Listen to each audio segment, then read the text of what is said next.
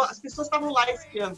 As Tá. crianças voltaram para casa, Uhum. voltaram para casa sintomáticas e contaminaram famílias inteiras. E aí eu entendi porque esse quarta, quinta, sexta, sábado, domingo, no domingo eles votariam então a lei, toda a legislação de emergência, né? Então Tá. deu tempo do povo se preparar. É bastante coisa, Uhum. é bastante coisa. É- eu brinco assim, é quase que um- uma operação de guerra para essas crianças. Tá. Mas não tem outra forma, né? É o que dá segurança, é o que está preservando. Eu disse, tá, tu te sentiu bem? Eu gostei. A professora, primeira parte da aula, a professora perguntou um por um como é que a gente se sentiu, como é que a gente estava em casa, aquela coisa toda. Bom dia, boa tarde, boa noite.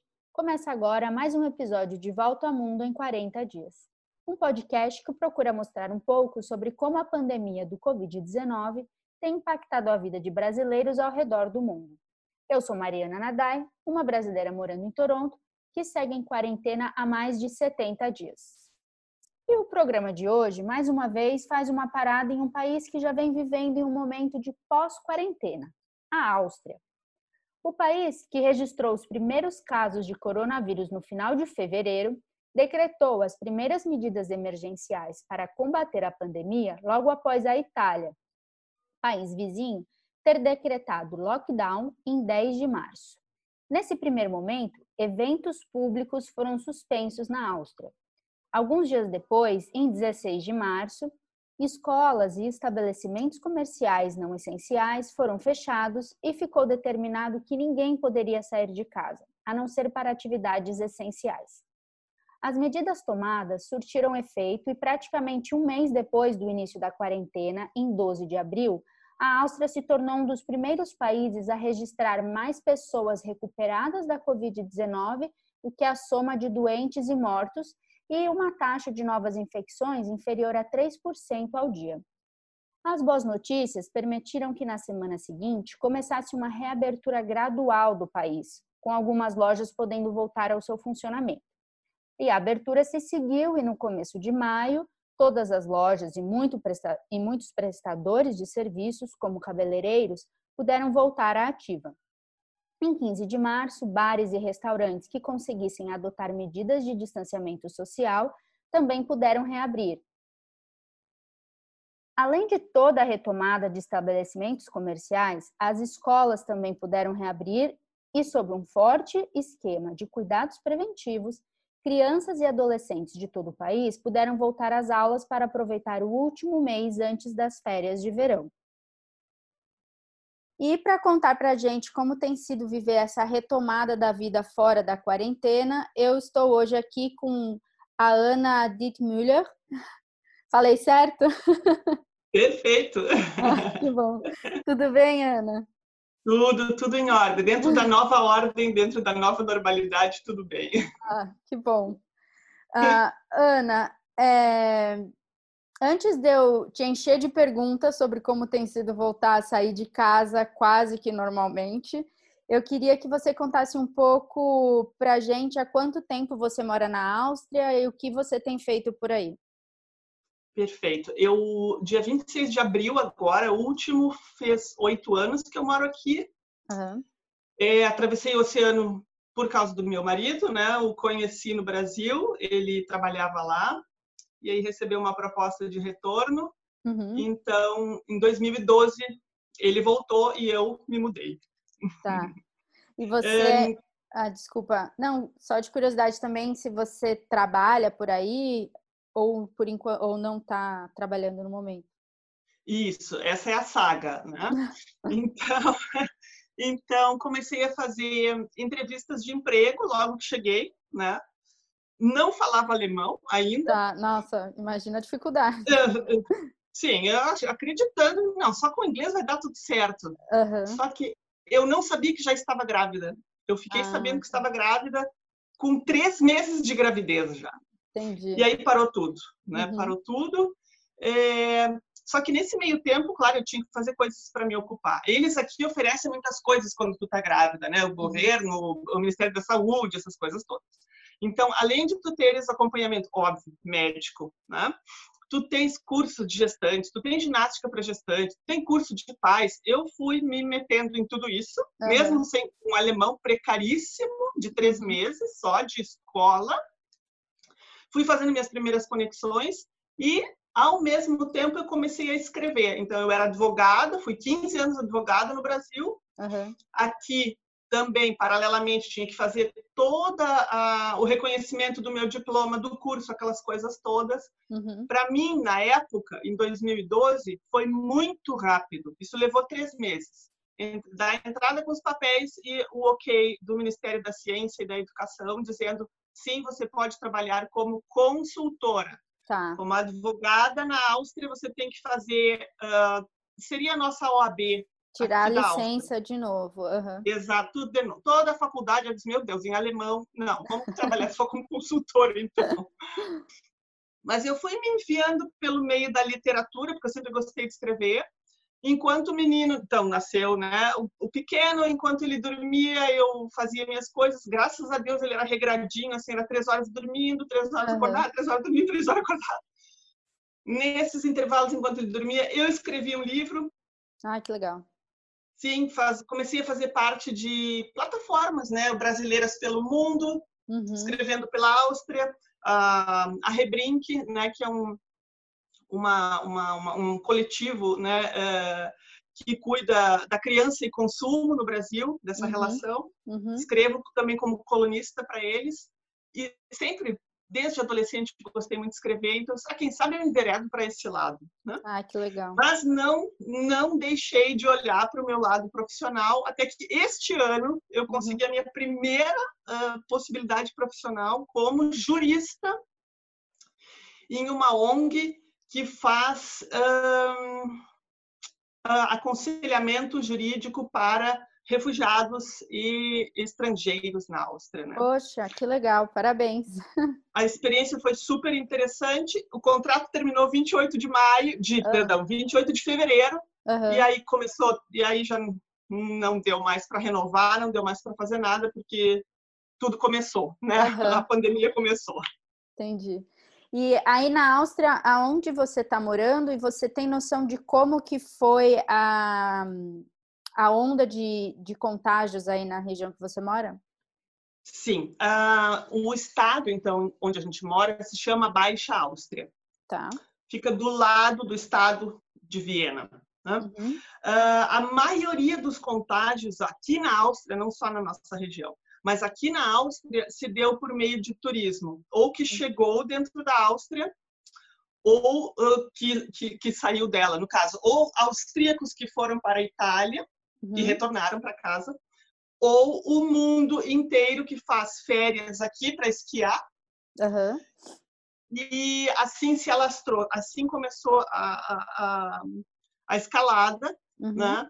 E, e, coisas assim extremamente tristes nesse momento, porque nessa época do ano muitas escolas sobem as montanhas, sobem os Alpes para que as crianças façam uma semana de curso de esqui. Isso é currículo. Né? Tá, olha, uhum, que legal.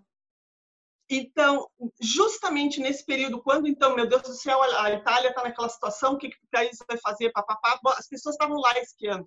As tá. crianças voltaram para casa uhum. voltaram para casa assintomáticas e contaminaram famílias inteiras, vovós e vovôs, infelizmente faleceram, porque não se sabia ainda né? Uhum, que as uhum. crianças estavam contaminadas. Nossa. E aí foi se fazer, depois, depois que se uh, decretou, não depois que se decretou o lockdown, mas a primeira os dois primeiros casos em 25 de fevereiro, a partir daí, então, o Ministério da Saúde, todo o governo, tomou a rédea e disse: nós temos que rastrear tudo. Né? Tá. Uhum. E nesse momento, a rádio pública austríaca, ela já está fazendo entrevistas com familiares que se dispõem a contar essa triste experiência. E foi numa dessas entrevistas que eu ouvi justamente essa história. Entendi. Nossa, bem triste mesmo, né? É. Uhum. Poxa, e bem triste, bem inesperado, né? Muito, uma situação muito difícil muito, muito triste. Uhum. Uh, hoje, se tu me permite dar um pouquinho de números. Sim, né? claro. O estado, então, da Baixa Áustria, hoje, doentes ativos, nós temos 139 doentes Nossa, ativos. aham, bem baixo. Temos sete novas infecções nas últimas 24 horas Uhum, e cinco curados também nas últimas 24 horas. uhum. No geral, o nosso estado teve, então, de 25 de fevereiro até hoje, nosso estado teve 2.800 infectados, 2.562 curados, e, infelizmente 99 óbitos. E é um estado que tem 1,6 1,6 milhão, milhão de habitantes. aham. Legal. Ah, legal. Obrigada pelos números. Nada. Ah, Ana, eu queria saber se você pode contar um pouco como que foi viver nesse estado de emergência decretado aí na Áustria e eh, como que se deu essa restrição de sair de casa. Eh, tinha algum tipo de multa? Como que foi que tudo isso aconteceu por aí? É, foi, foi muito paulatino, assim, mas foi paulatino de um dia para o outro. Tá. Eu lembro que numa quarta-feira, então, numa coletiva de imprensa, primeiro-ministro, ministro da Saúde, ministro da Educação, todos ali. A semana que vem nós planejamos fechar as escolas.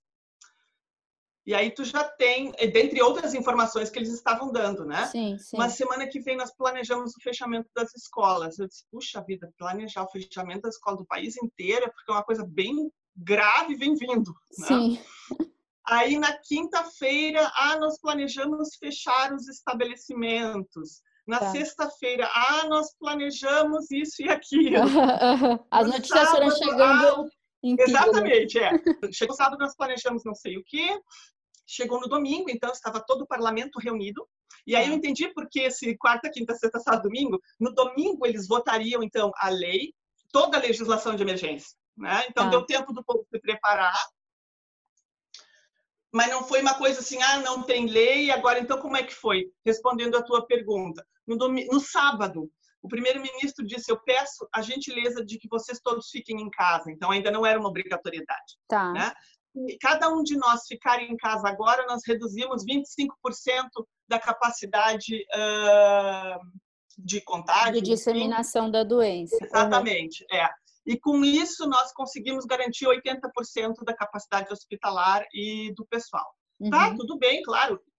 As pessoas que compreendem o que está acontecendo, tá, a gente vai ficar em casa. Eu até tinha convidado amigas para vir para cá com as crianças brincarem. Eu disse, ah, será que eu cancelo? Será que eu não cancelo? E aí ficou assim. Só que no domingo não. No domingo, então, nós estamos votando a lei. Amanhã não é mais possível sair para casa fora ir ao mercado e ir à farmácia. Tá. Quem descumprir uh, ganhará uma multa.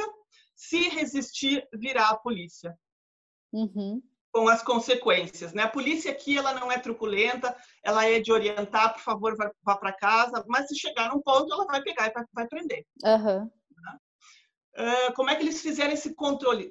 90, olha, 95%, depois saiu a estatística, 95% do povo austríaco seguiu a risca. Olha, um número muito alto, bacana. Muito alto. Uh, hoje é quinta. Eu acho que terça-feira o ministro da Saúde, de novo, numa coletiva, agradeceu ao povo, porque ele disse, sem Uhum. o povo não teria sido possível.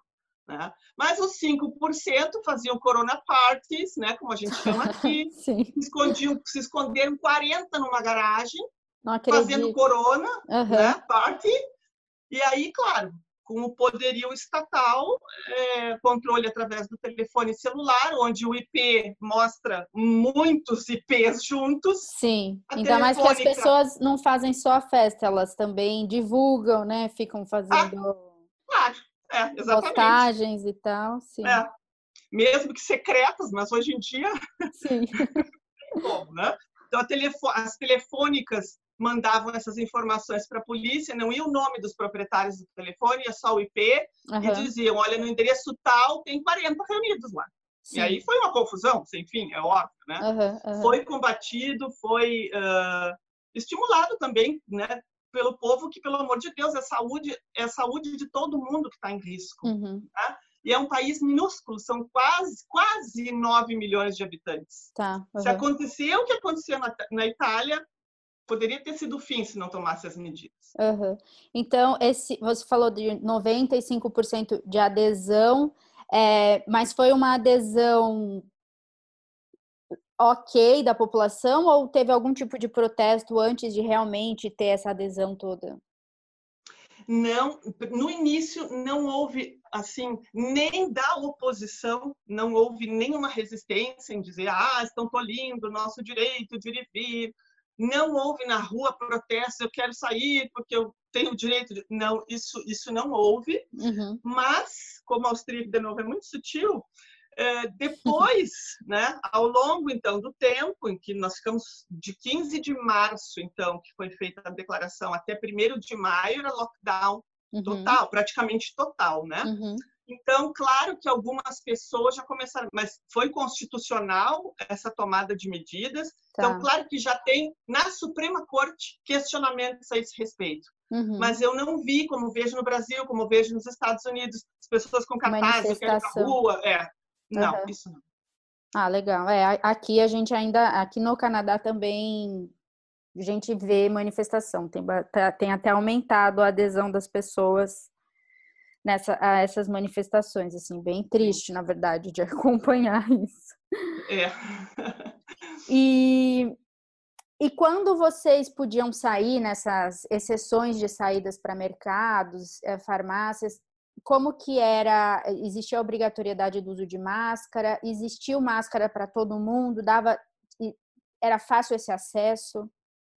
Certo. Um, no início, então, da segunda-feira, né, no 16 de março, não era obrigatória ainda a máscara, porque ainda havia o consenso de que não a máscara não, não protege, uh, a máscara protege quem está já infectado, né? Uhum. Uh, essa era a, a, justificativa médica, então, até então.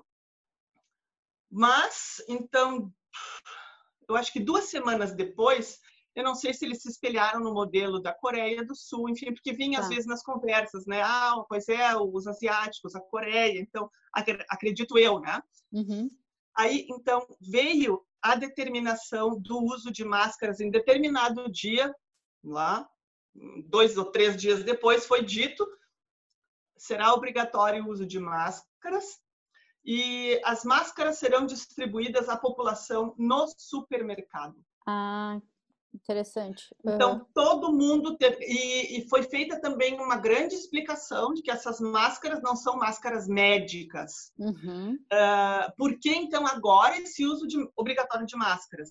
Porque, como né, na Ásia funcionou, uh, se o infectado está infectado e tem a máscara, e se o não infectado também tem, a redução do contágio é enorme. Uhum. Então, tem que, tinha que ser por, pelas duas partes. Uhum. E a maior justificativa, que eu acho que foi o que convenceu o povo, é a questão dos assintomáticos, tá. né? dos adultos assintomáticos, porque criança não andava na rua. Os adultos assintomáticos que vão no mercado. Sim. Se ele espirrar no mercado, tá feita porcaria, uhum, sem máscara, né? Então, se ele espirrou na máscara, bom, tá reduzido o contágio. A população acatou também, não houve problema. Uh, houve ampla distribuição, claro, uma, um por pessoa, né? Uh, de máscaras no mercado, mas não era uma máscara cirúrgica, médica, altamente sofisticada, uhum. tanto que o primeiro-ministro disse: por favor, uma proteção. Pode ser um chale no rosto, pode ser tá. um lenço no rosto, né? mas uh, que, que cubra o nariz e a boca principalmente. Uhum. Então, a partir daí, e aí votaram a lei. Então, havia essa preparaçãozinha, né, o caminhozinho, vota a lei, e aí é obrigatório. Tá. E aí, quem não usa, está sujeito a multa. Tá, legal, interessante. É, você explicando, Ana, dá muito a sensação da preocupação também do governo de explicar muito para a população o porquê das coisas, né? Não só apenas instituir as leis ou falar que agora vai ser assim, mas explicar os motivos para a população também entender e ajudar nessa conscientização, né? O uso da ciência foi muito bem aplicado por aí. Exatamente. Se, se, se tu me permites, é, quando a gente fala, ah, o crescimento é exponencial, tá? Para quem é engenheiro, para quem é matemático, para quem lida com números, é automático, né? É Sim. É horroroso. Então, uhum. né? Só que para pessoa comum, para criança, para jovem, para enfim, eles fizeram na televisão então um gráfico, né, com bonequinhos, O que, que é o exponencial? Uhum. Um que passa para dois, que passa para quatro, que passa para oito, e, e, aqueles bonecos na TV, disse, meu senhor. Então, é, foi muito didático. Isso que tu colocaste é bem verdade. Eles sempre explicaram tudo que era possível explicar. Uhum. Sempre, sempre. Por que não máscara? Por que agora máscara? Por que o distanciamento? Porque então assim, a, quando houve o primeiro óbito, foi o médico que estava tratando da pessoa por, por Covid, né? Uhum, uhum. Foi o médico que estava tratando da pessoa para uma coletiva de imprensa e ele explicou tudo sobre o que ocorreu, não em detalhes, porque, né, por causa da, da ética médica, mas a situação geral e que aquilo não era uma gripe, que o Covid-19 era uma outra coisa, era uma infecção que atingia órgãos do corpo humano. Legal. E tintim uhum. por tintim ele explicou como, o que, por quê e bom, estava tudo ali, né? Quem quer ouvir ouve, quem não quer tudo bem, mas está ali a explicação pelo Sim. menos, né? E tem a, a, preocupação do governo em explicar, né? Não é só da mídia, tá? Porque eu vejo muito no Brasil, em outros lugares do mundo, essa questão da mídia tentando esses gráficos todos, por exemplo, a imprensa fazendo, né? Mas a gente não vê muito o governo com essa preocupação. Aí se é, é, aí o governo tinha essa preocupação de, tá, de dar todas essas informações, né? Exatamente, exatamente. É o que se sente a, a mídia tem ali uns gráficos para divulgar, enfim, sim, sim. mas se sente sim que parte de cima e é uh, unitária assim a informação. Ficam dizendo uma coisa, outro dizendo outra, que aí desencontra tudo. Uhum, importante, né? Essa, essa unidade é, é essencial nesse momento de crise, né? Exatamente. Uh, Iana, como que foi para você essa esse momento de quarentena na sua rotina? O que mudou? Como que foi viver esse período? Mudou bastante coisa. É, claro que eu já estava acostumada com a vida da casa, levar o pequeno para o colégio, fazer as compras, administrar as coisas com meu marido, a gente uhum. sair, fazer, né, passear, brincar, ir na pracinha. Então, assim, quando o governo anunciou vamos fechar as escolas, eu os três dias subsequentes, então ao domingo, eu passei comprando coisas, né? Uhum. Não enlouquecidamente, mas porque eu tinha consciência, eu não sei se eu vou poder sair depois. Tá. Né? Então, enquanto eu comprava de manhã, meu marido comprava de tarde, armazenamos assim, fizemos né, um cálculo, olha, eu acho que dá para um mês, um mês e meio, vamos ver tá. a situação, né? Uhum. E aí, no início, só eu saía para fazer as compras para nós, né? Leite, essas coisas que não tem como armazenar muito, né? Uhum. Para nós e para minha sogra, que tem 82 anos e é cardíaca, enfim, né? Grupo de risco. E uhum. não, não, podia sair. É, porque o meu marido, a recém saído então da empresa, ele disse assim: eu vou fazer uma quarentena pra, porque eu não quero tomar contato com a minha mãe agora, porque eu não sei, pode ser que alguém esteja contaminado lá, não sei de nada, né? Uhum. E ele também tem uma tosse alérgica horrorosa, que a gente não sabe o que é aquilo nunca. Uhum. Né? Tu não vai te arriscar na rua. Eu vou, uhum, eu vou fazer as compras.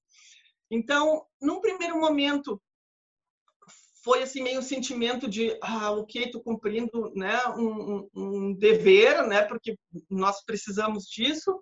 E num segundo momento, oh meu Deus do céu, é, fazer compras agora está virando um pouco arriscado, é, porque tem um vírus na rua, tem uma coisa, né? É, e, e sim, eu não reclamo da privação da liberdade, porque aquilo foi altamente necessário, que salvou as nossas vidas. Uhum. Mas, às vezes, eu tinha necessidade, sei lá, 18 horas, meu filho disse, ai, mamãe, tem tal coisa em casa. Aí eu procurava lá embaixo, não tem. Nós moramos a cinco minutos do supermercado. Ai, a mãe vai ali e já volta. Uhum. A mãe não podia ir ali e já volta. Uhum. É, este tipo de coisa, assim. E a situação um, psicológica né? É, nós convivemos muito bem, nós três, somos só três, né? Meu marido e meu filhinho. Uh, graças a Deus nunca houve atrito, nunca houve, isso nunca houve, nunca houve. Mas a minha uh, projeção da, da gravidade da coisa, às vezes me levou a ter, inclusive, ataque uh, ou crise de, de ansiedade, ansiedade, de pânico, coisa uhum. que eu jamais na minha vida passei. Jamais, uhum. jamais, jamais. Né? Então, esse tipo de. Sim, a psique. Uhum. O meu grande desafio foi a psique. Entendi. E você, quando você começou a identificar essas questões, você começou a. O que você fez para tentar te ajudar também nisso? É, eu lembro que eu fui comprar, então, era eu só eu que saí e disse, meu Deus, eu tô infectada. Porque eu fui uhum. comprar, voltei com um pouco de dor de garganta, garganta raspando. Uh, no primeiro momento disse, uh, não, não é nada, eu vou tomar um remédio para gripe forte, né? Mas depois uh, eu ainda não havia detectado, né, o, o, o pânico, digamos assim. Uhum. Aquilo ao longo do dia foi num crescendo que eu sentia a, a minha respiração fechar, a minha respiração trancar. E eu disse, meu Deus, eu tenho que ligar para o 1450, que é o número de emergência para a Covid aqui, né? Eu tenho que ligar, eu tenho que ligar. E meu marido fazendo home office no andar de baixo. Uhum. E eu perdendo a, a respiração, mas era tudo psicossomático. Eu disse, não, para um pouco. Aí eu respirava, eu conseguia respirar fundo. Eu disse, não, isso, isso não é possível, né? Se eu consigo respirar fundo, eu consigo respirar eu estou tendo uma reação né, exagerada. Comecei a respirar então mais fundo, disse eu tenho que me acalmar. Eu estou só com meu filho aqui, eu não posso ter um treco na frente da criança, porque aí eu, né? E aí meu marido subiu, ele disse, eu, eu tava com um, assim, um semblante, acho que de terror, porque ele disse, o que que tu tem? Uhum. Aí eu, bem, bem cautelosa, é, é, que eu tô com um pouco de dor de garganta e... Uh, uh, uh, não, senta aqui. Ele, meu marido é engenheiro, né? Então, para ele, é dois mais dois é quatro. Sim. Disse, Aonde que tu acha? Como que tu acha? Quem que quando... Não, não, não. Assim, fechou todas as hipóteses de uma possível contaminação, porque, claro, era medo, medo, medo extremo, né? E aí ele me trouxe para a realidade. Legal. Ele me puxou. É, não, te acalma. É, né? Não há motivo para isso, né? Eu uhum. desinfeto uhum. as, a gente desinfeta como o mundo inteiro desinfeta as compras, tudo. Não tem como o vírus ter passado para ti, voando, correndo, é improvável, né? Mas foi o meu marido. Foi ele que, nas duas vezes em que eu tive problema, ele sentou comigo, disse, calma, olha para mim, Legal. vamos de volta. Onde uhum. é que uhum. tu foi, onde é que tu andou, onde é que tu não andou, com quem que tu esteve, né? Uhum. E eu só ia no mercado comprar cheia de máscara, cheia de luva, toda desinfetada, não. Sim, ah, legal. Que bom, né, ter alguém assim que consegue te puxar para de volta para a realidade, vai para a terra, assim, Exato. assim, né? Te colocar é. no, e eu preciso, Desculpa, eu preciso ressaltar também que a maneira como eles fizeram, o governo fez aqui, ele anunciava, ah, mês que vem vai reabrir tal coisa. Então, isso me ajudou muitíssimo também. Ah, tem uma perspectiva, então as coisas estão melhorando. Uhum. Embora eu visse os gráficos, embora a gente visse, eu não ficava fanática olhando números a todo tempo, mas o jornal a gente tinha que ver para se inteirar, né, uhum. até das medidas sanitárias. Está, tá, tá descendo, tá descendo, tá. Vamos segurar junto porque tá descendo. Mês que vem dá para fazer isso, mês que vem dá para fazer aquilo. E aquilo teve um efeito realmente no meu cérebro. Disse, Ai, graças a Deus. Então, Ai, que tá. bom. Uhum. A perspectiva, né? Sim. Do fim, né? Importante. Eu acho que é isso exatamente. que gera ansiedade, não saber quando vai Exato. acabar, né? É. Como, quando, exatamente.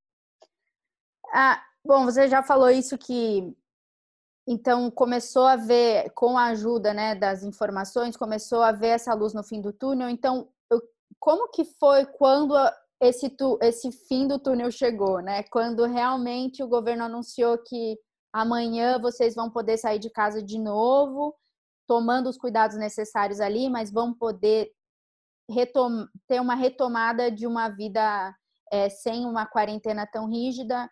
Como que foi essa sensação? Alívio total. Não total, porque a gente sabe que não tem vacina, não tem medicação. Ainda não é um alívio total, mas assim, eu disse, puxa vida, o trabalho, então o esforço foi recompensado, uhum. né? Uh, e de novo, eles anunciaram que iam abrir, uh, levantar o lockdown, acho que três dias antes. Né? As medidas já estavam anunciadas, a dia 15 de abril ou 14 de abril, o pequeno comércio poderá reabrir, porque é o primeiro, né? Eles pensaram na economia, né? Vamos uhum. abrir para os pequenos para eles já irem se levantando, com uhum. regras sanitárias mil, mas vamos abrir e vamos fazer o primeiro teste. Em 15 dias depois, abre o grande comércio. E tá. vamos ver o que, que aconteceu com isso. Se infectou um monte de gente, se veio uma segunda onda, o que, que houve? Uhum. Não aconteceu, controlado. Então, assim, à medida que foi, uh, um, foi alívio, mas também um pouco de receio. Ah, meu Deus, eu vou ter que ter contato com, com, com gente de novo. É muito estranho isso, realmente uhum. muito estranho.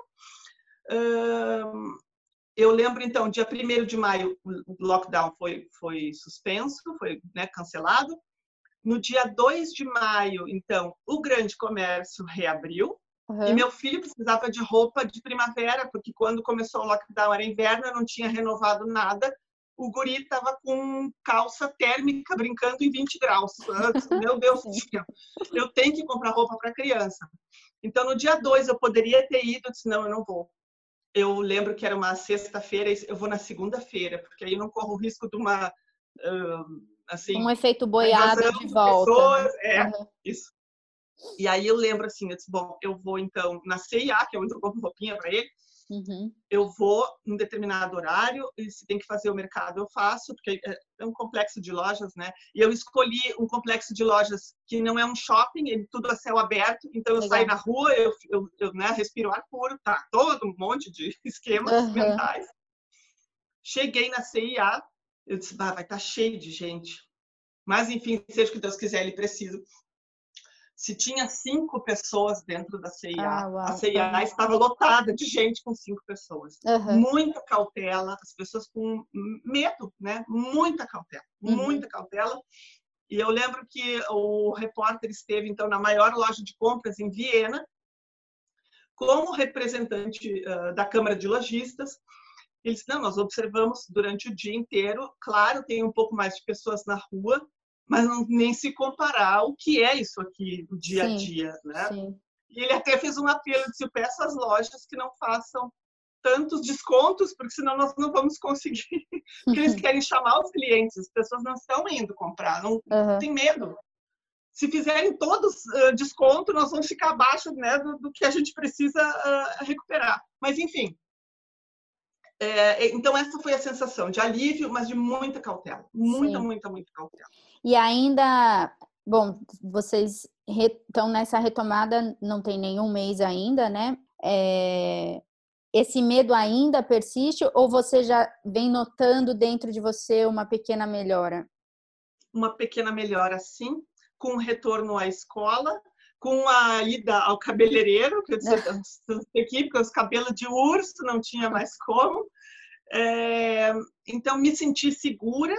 Claro, tu tem que cortar o cabelo de máscara, tu tem que lavar o cabelo de máscara, é obrigatório lavar o cabelo, não pode mais nada, né? Uhum. Lava as mãos, eh, desinfeta as mãos quando entra, desinfeta as mãos quando sai, tá? A máscara cheia de cabelinho que cai, né? Uhum. É toda uma nova realidade é, mas sim, eu me senti segura, me senti bem. Eu levei o meu filho também para cortar o cabelo.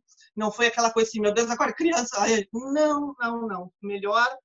Primeiro dia de escola também, tu já vê mais pessoas, tu vê que as pessoas também estão como tu, assim, né? Meio, meio. Meio receosa. Coisas, tá?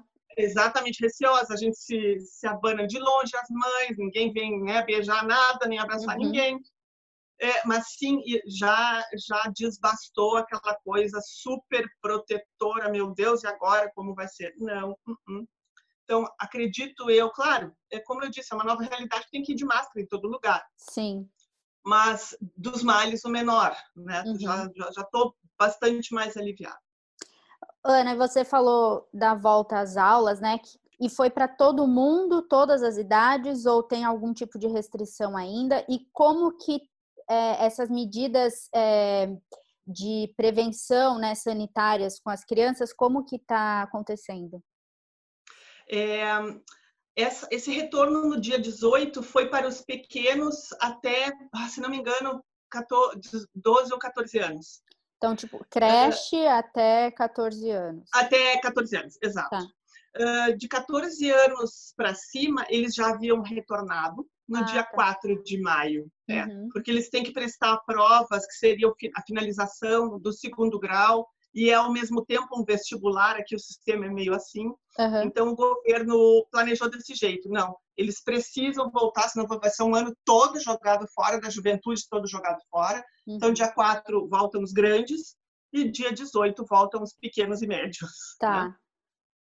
É, para crianças, eu como mãe me sinto segura com, com as restrições tá, tá sanitárias tá. todas, né? Para crianças de 6 a, na nossa escolinha primária, que é de 6 a 10 anos, é bastante coisa. Uhum. É bastante coisa. É, eu brinco assim, é quase que uma operação de guerra para essas crianças. Tá. Mas não tem outra forma, né? É o que dá segurança, é o que está preservando. Então a gente chega, a gente não pode mais levar até o corredor principal, né? Os pais e mães não têm mais livre acesso. Uhum. Então a gente deixa as crianças na frente do pátio a professora das respectivas turmas, né? São duas que entram pela porta da frente, são duas turmas que entram pela porta dos fundos. Tá. Essas turmas, elas têm agora horário marcado para chegar, não é mais, ah, das 7h15 às 7h30 pode deixar tá. a criança. Não. Uhum. A turma, a primeira série, a terceira série, que é o caso do meu filho, primeira série, a gente pode entregar a criança das 7h15 às 7h20, são cinco minutos. Tá justo para evitar aglomeração. Ok. Entregou a criança ali, aí tá a professora, aí tem marcações na rua já, no chão. Uhum. Fulaninho fica atrás daqui, ciclaninho espera, mais um espera. Aí a diretora está postada, então, já no acesso de entrada. E aí ela vai liberando um por um para que desinfete as mãos na, na porta de entrada. Tá. Ok. Desinfetou as mãos, aí agora nós recebemos um outro comunicado, agora eu sei exatamente o que acontece dentro da escola. Uhum. Desinfetou as mãos, entra para tua para tua sala, né? Tira o sapato da rua, põe o sapato de entrar dentro da escola, lava as mãos de novo, senta na classe que está com teu nome, pode tirar a viseira ou a máscara. Ah, e aí tá. começa. E a criança, então, você falou da viseira e da máscara, então, para ir para a escola, ela tem que estar de máscara, com a viseira, e lá dentro ela retira.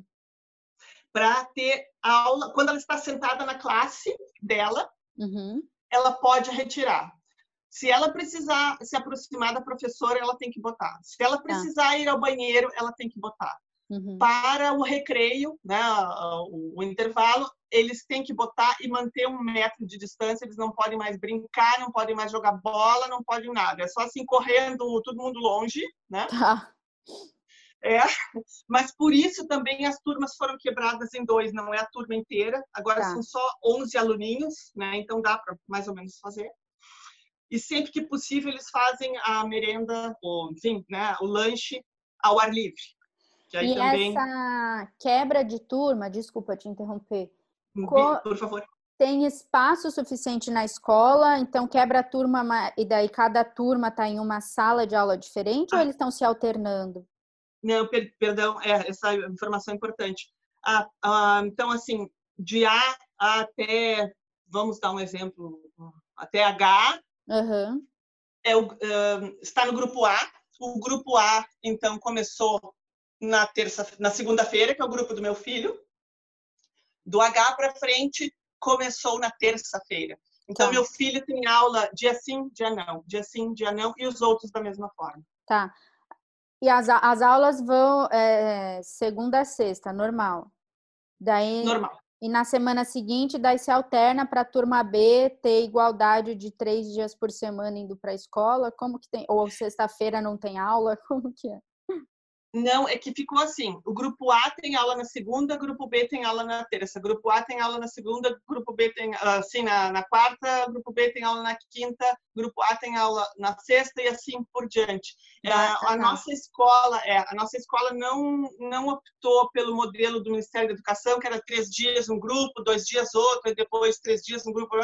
Não, elas fizeram assim que eu acho que até é melhor Claro que rodou um pedido de autorização para os pais que concordavam com esse modelo, tá? Todo mundo no aplicativo escolar lá diz que sim, tudo bem. Entendi. E eu acho que é realmente uh, de, a forma organizatória melhor. Uhum. E me, mesmo para os mais velhos tem essa rotatividade ou para eles como é mais tranquilo, talvez, não sei se é também, mas a gente imagina que seja.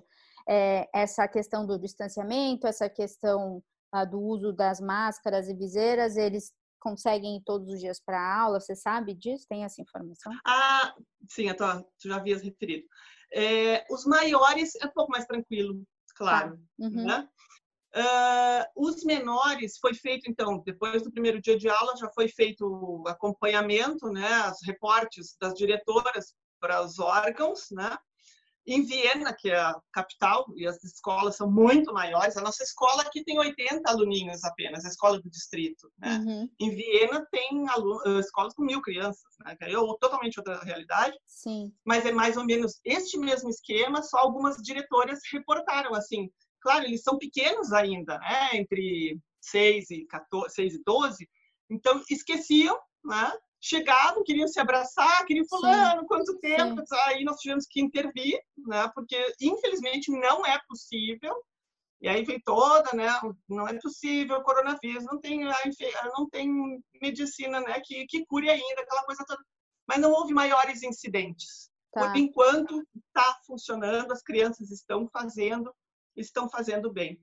Vamos ver daqui 15 dias agora, né? Quando os números só esperamos que continue tudo uhum. tá boa, como se diz.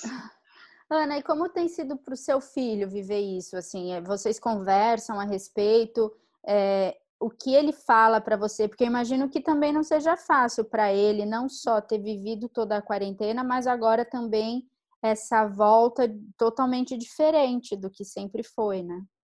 Exato. É, quando então as crianças uh, voltaram para casa, ele veio instruído da escola em como lavar as mãos, de que havia um coronavírus, assim, uhum. informações uhum. básicas ele trouxe de lá.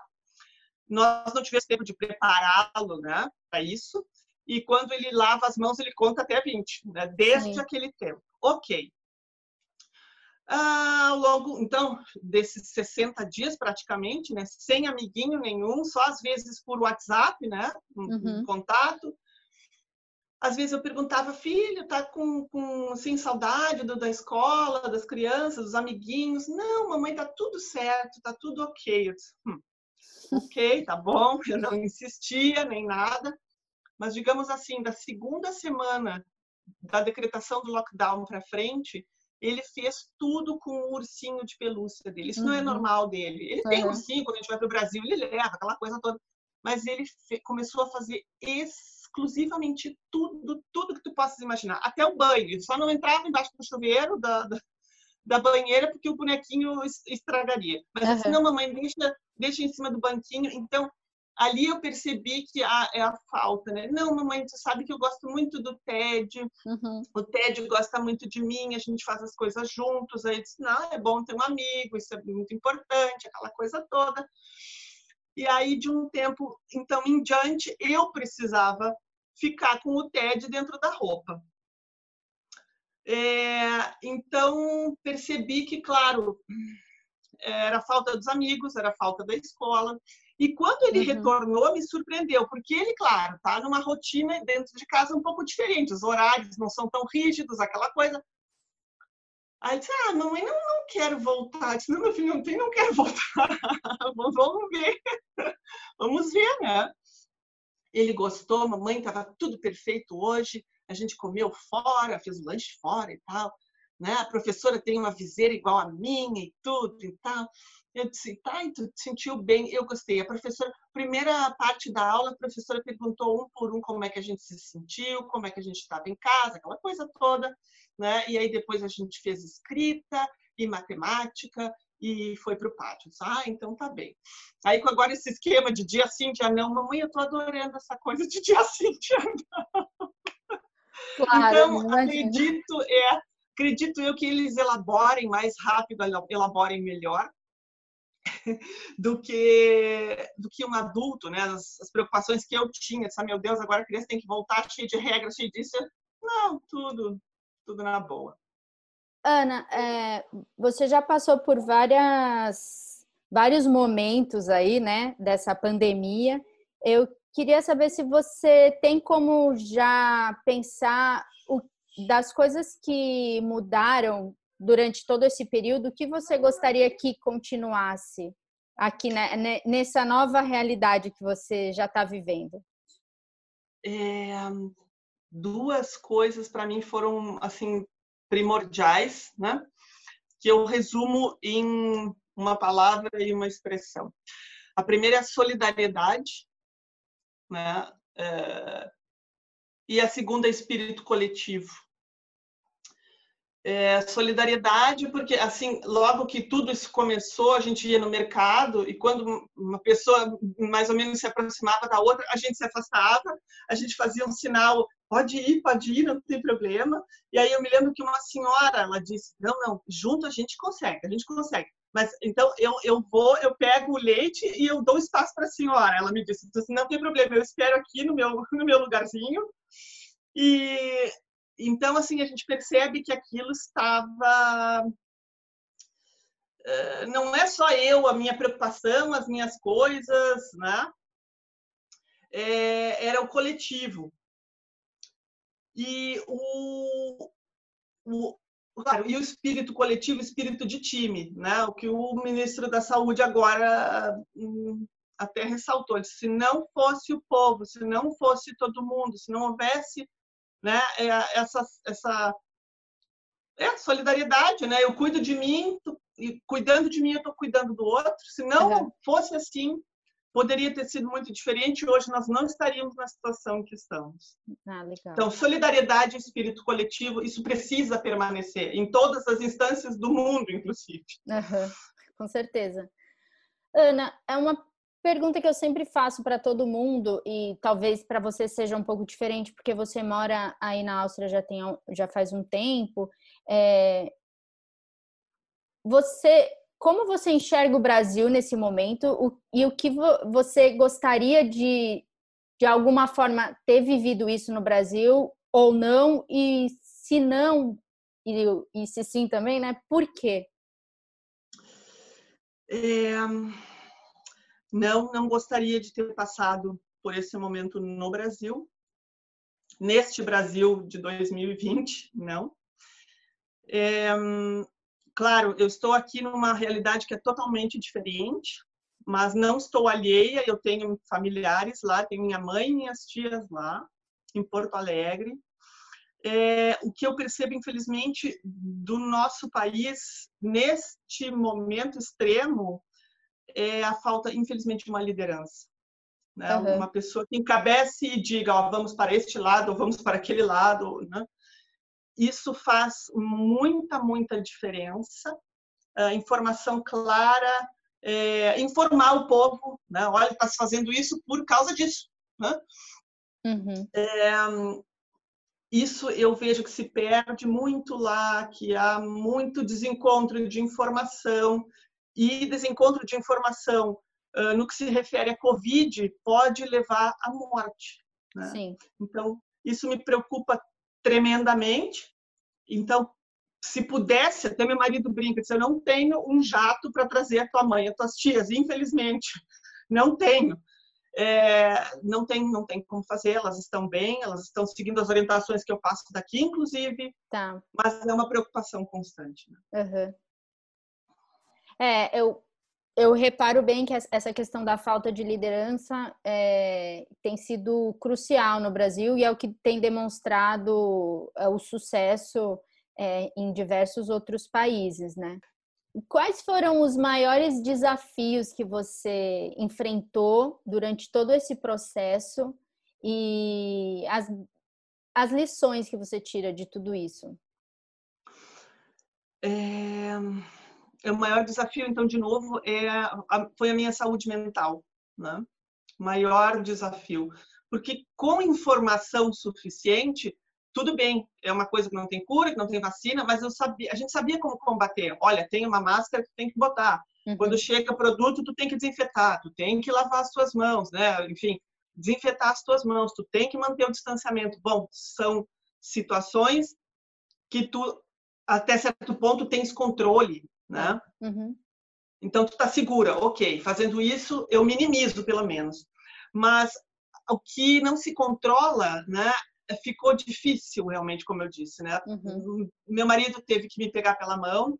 Eu não cheguei a ficar uh, depressiva, nem sair fora da realidade, né? Mas se faltasse, uh, talvez na mão do meu marido, uhum. esse fosse o passo. Uhum. E aí sim, eu, mas aí eu voltei, eu disse, não, eu não posso adoecer porque eu tenho meu filho, tenho meu marido, somos só nós três, né? Uhum.